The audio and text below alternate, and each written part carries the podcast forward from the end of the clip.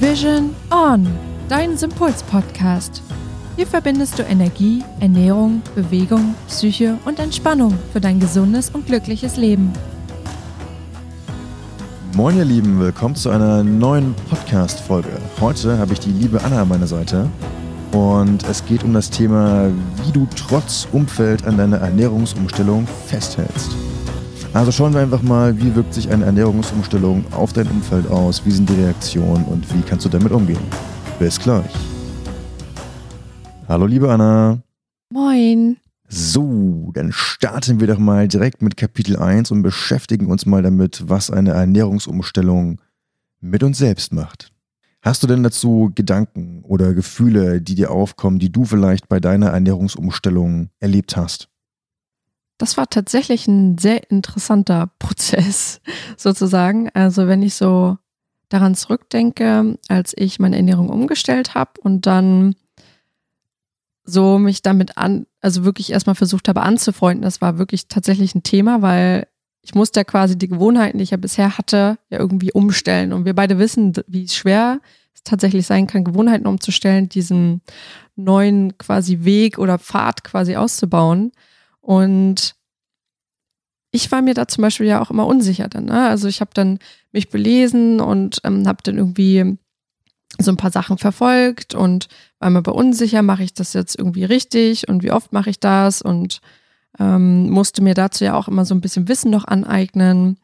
Und das ist, glaube ich, so der erste Punkt. Also mich macht das also erstmal unsicher. Ne? Erstmal, wenn du Gewohnheiten umstellst und dann noch nicht so richtig weißt, ähm, wie stellst du das eigentlich an? Und bei mir kam noch hinzu, ähm, dass ich es, glaube ich, aus einer Motivation heraus gemacht habe, die jetzt vielleicht nicht unbedingt so toll positiv war, dass mich das auch gleichzeitig so ein bisschen unter Druck gesetzt hat und dadurch fiel mir das tatsächlich auch ein bisschen ähm, schwer, würde ich jetzt sagen. Also mir fiel es halt wirklich schwer und ich war auch sehr unsicher.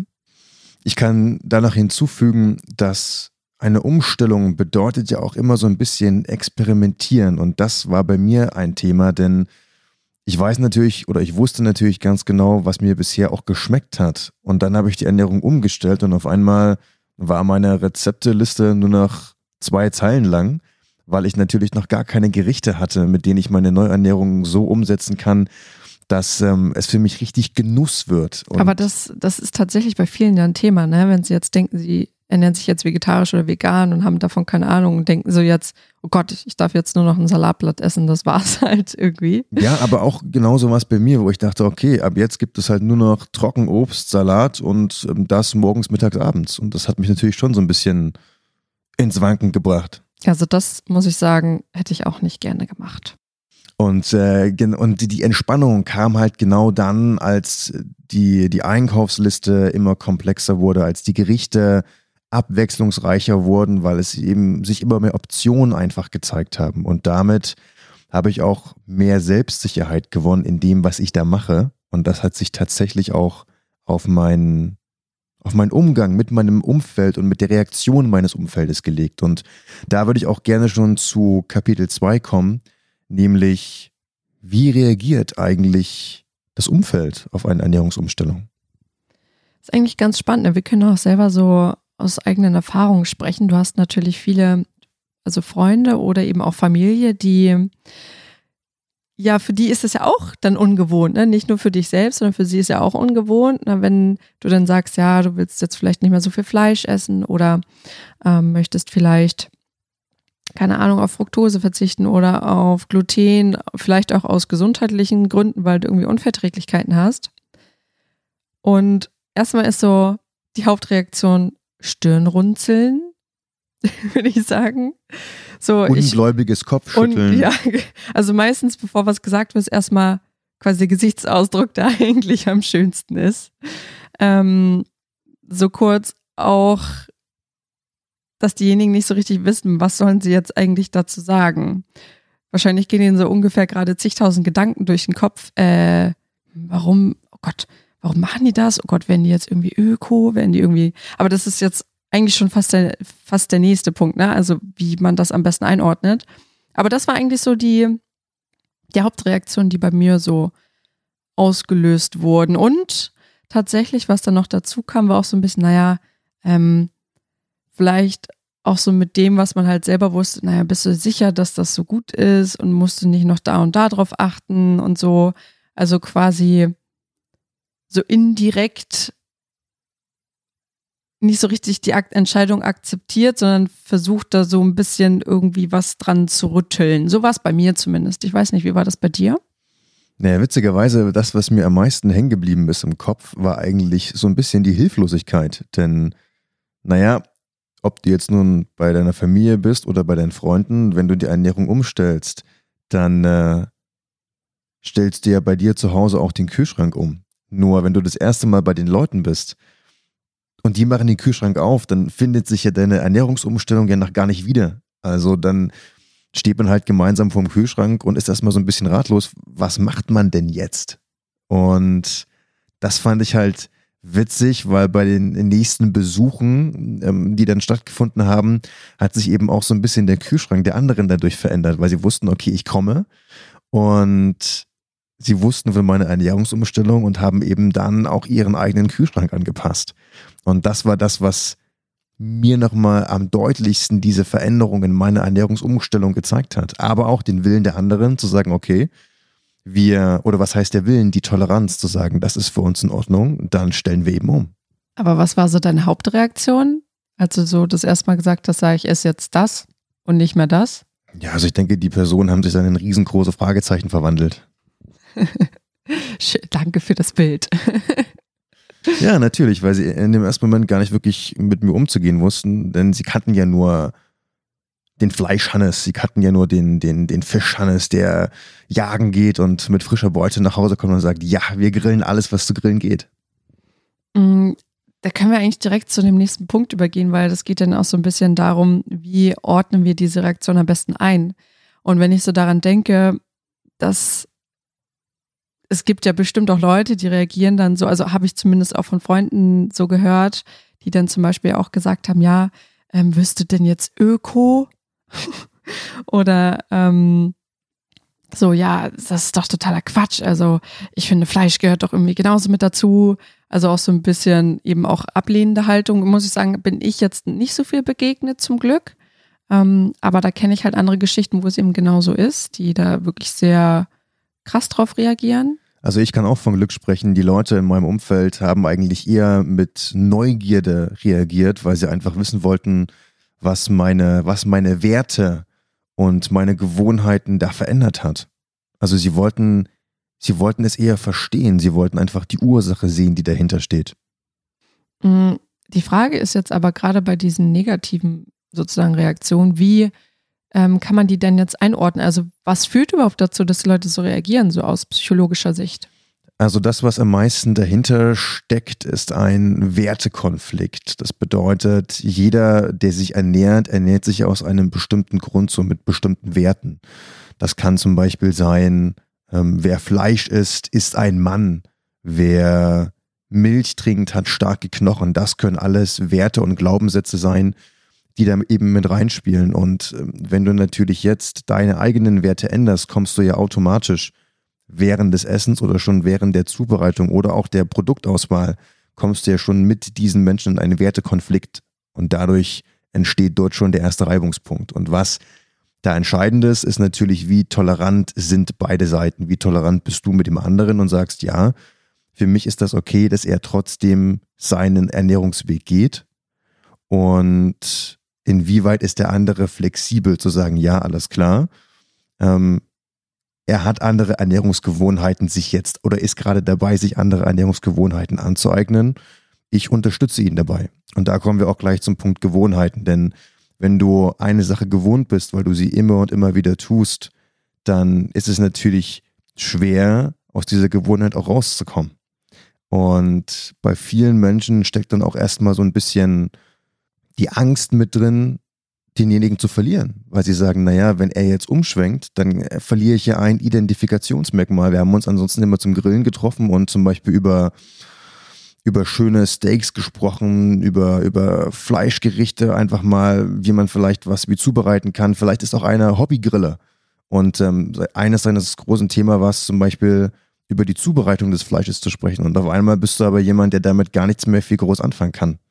Und das kann natürlich auch im Verständnis und im Miteinander, kann das eben ein Gesprächsthema aufs Abstellgleis legen. Also auch so ein bisschen die Frage, okay, entferne ich mich dann von der anderen Person, nur weil ich jetzt zum Beispiel eben meine Ernährung umstelle? So da, da auch als Angst quasi formuliert. Zum Beispiel. Ah, okay, das habe ich jetzt, glaube ich, soweit verstanden. Jetzt ist natürlich so ein bisschen die Frage, wenn ich aber quasi jetzt auf solche Freunde treffe, die eben diesen Wertekonflikt haben, vielleicht da auch so ein bisschen stur bleiben. Ähm, wie gehe ich denn jetzt aber konkret in der Situation wirklich damit um?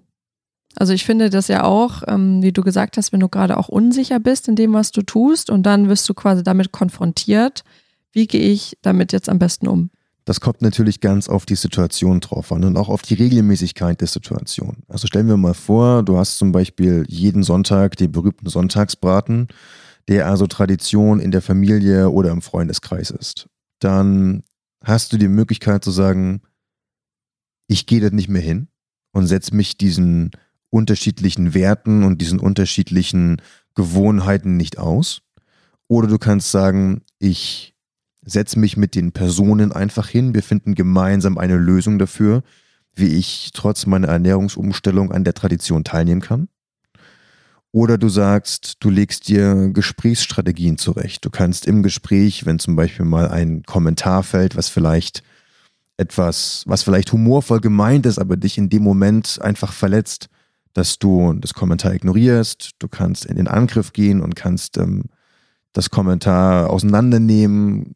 Du kannst dich zurückziehen und kannst das Kommentar vielleicht weglachen. Also da muss jeder für sich mit seiner Persönlichkeit eine Strategie finden. Ähm, was natürlich immer hilft, ist, wenn du in einer Ernährungsumstellung bist, dass du dir Gleichgesinnte suchst.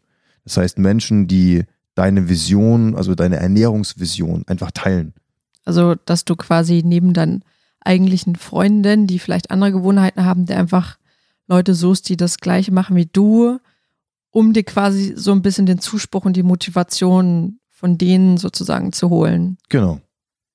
Ja, dann bist du natürlich auch ein bisschen sicherer in dem, was du tust, wenn du weißt, es gibt noch andere Menschen quasi an deiner Seite. Ja, und was da halt auch mit rein zählt und was sehr machtvoll ist, ist, wenn du dir eben immer wieder vor Augen hältst, was das Ziel deiner Ernährungsumstellung ist. Das heißt, wenn du dich mal reinversetzt, emotional, wenn du das Ziel erreicht hast, wie fühlt sich das an, wenn ich jetzt zum Beispiel 20 Kilo abgenommen habe oder leistungsfähiger bin oder wenn ich mich fitter fühle, wenn ich meine sportlichen Ziele erreiche dadurch. Das sind natürlich Emotionen, die bei dir auch ganz viel Motivation bewirken können. Und dazu kommt aber auch, dass unterstützend natürlich der, der rationale Faktor eine Rolle spielt. Das heißt, verstehe ich denn überhaupt, was diese Ernährungsumstellung bei mir bewirkt? Und zwar fachlich, wissenschaftlich, was steht dahinter? Wenn du die Emotionen, die du mit deinem Ziel bewirken kannst, wenn du die noch fachlich untermauern kannst, dann wird das Ganze nochmal stärker. Also bedienst du quasi zum einen die Emotionen und zum anderen ja auch den Verstand beider gleichermaßen sozusagen. So ist es. Und was mir gerade noch eingefallen ist zu dem Thema, wenn du natürlich Leute hast, die ständig gegen deine Veränderung sprechen, das kann mit der Ernährung anfangen. Aber nehmen wir mal an, du fängst an, dich ähm, deine Ernährung umzustellen und dich dann noch sportlich zu verändern, dann stehst du ja mit diesen Leuten wieder vor anderen Werten, wieder vor anderen Gewohnheiten. Und wenn sie das, wenn du nicht das Gefühl hast, dass sie das wirklich tolerieren und dass sie das zulassen, dann stellt sich auch so ein bisschen die Frage, ob das die Freunde sind, mit denen du dich umgeben möchtest. Also ich meine, klar, deine Familie kannst du dir nicht aussuchen, du kannst dich höchstens dafür entscheiden, wie viel Zeit du mit diesen Menschen verbringst, aber deine Freunde kannst du dir aussuchen. Und da ist wirklich die Frage, passen diese Menschen überhaupt noch zu dir? Klar, wenn die gegen jegliche Veränderung sprechen sozusagen, ähm, dann finde ich es ja auch schwierig, sie dann als meine Freunde sozusagen zu bezeichnen klar, wenn man irgendwie ehrlich sagt, was man irgendwie darüber denkt und dann irgendwie darüber spricht, das finde ich eigentlich sogar sehr wichtig, aber dann sollte man eben darüber sprechen und zum Beispiel auch Fragen stellen. Also wie du vorhin gesagt hast, ähm, jeder definiert seinen eigenen, äh, seine eigene Strategie in diesen Momenten. Was zum Beispiel dann aber auch nicht geht, finde ich, wenn du halt so missionierst und dann so sagst, ja, weißt du eigentlich, was Fleisch mit deinem Körper macht und dieses und jenes, sondern ich zum Beispiel sage dann auch einfach, ja, ähm, du, das ist meine Entscheidung, ich fühle mich so einfach körperlich wohler. Und dann, wenn die anderen neugierig und aufgeschlossen sind, dann fangen sie an, Fragen zu stellen. Ich finde, da kann man da dann zum Beispiel gut einhaken, einfach erklären, ja, ich habe das und das zum Beispiel darüber gelesen und das und das macht das auch mit mir. Manchmal ist es ja auch so, wenn du das schon länger verfolgst, dass du dich ja veränderst äußerlich. Zum Beispiel, die Haut sieht besser aus, ähm, du siehst fitter aus, äh, du siehst wacher aus, nicht mehr so müde, deine Haut ist irgendwie ne, strahlender. Ich glaube, das habe ich gerade schon gesagt, aber ich wiederhole mich. Aber genau, wenn die das dann natürlich sehen, dann werden natürlich vielleicht, vielleicht auch eher Fragen gestellt. Und das macht für mich dann zum Beispiel auch eine Freundschaft aus, zu sagen, okay, ähm, wenn sie dann neugierig sind und Fragen stellen und vielleicht selber darüber nachdenken, zumindest nicht alles sofort abzulehnen, das, das ist ja eigentlich dann auch irgendwie eine Freundschaft. Und da gibt es halt einen Spruch, der mir im Kopf geblieben ist, und zwar ist der, du kannst Menschen nur dann verändern, wenn du dich selbst veränderst. Und das ist genau das, was du gesagt hast. Die Menschen können auf einmal die Ernährungsumstellung bei dir sehen, physisch. Und dann entscheidet sich, sind sie neugierig und flexibel genug, mit dir ins Gespräch zu kommen? Dann lohnt es sich, mit diesen Leuten auch Zeit zu verbringen. Wenn diese Leute aber mit einer Veränderung gar nichts anfangen können, dann betrachte eine Ernährungsumstellung, die ja im weitesten Sinne eine Veränderung deiner Persönlichkeit ist, auch einfach als Filter dafür, wer dir vielleicht in der Zukunft noch an deiner Seite steht oder wer auch einfach nur ein, ich nenne es mal, Lebensabschnittspartner war. Ich muss sagen, das ist jetzt hier ganz schön viel psychologischer Input, ne?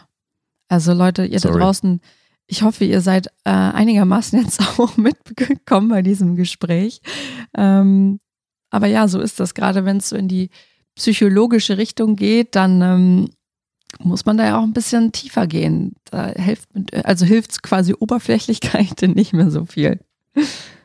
Trotz des psychologischen Inputs ist es wahrscheinlich umso wichtiger, dass wir jetzt nochmal die Punkte, die wirklich wichtig sind, zusammenfassen, damit du eine kleine Guideline für dich mitnehmen kannst.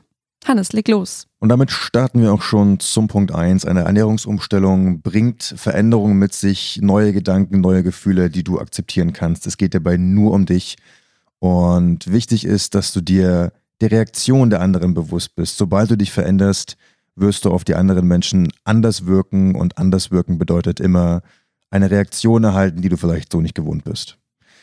Hintergrund sind natürlich die verschiedenen Werte, Glaubenssätze und Gewohnheiten, die die anderen Personen eben haben und du musst damit rechnen, dass andere Personen nicht die Flexibilität oder die Toleranz besitzen, um deine Veränderung mittragen zu können.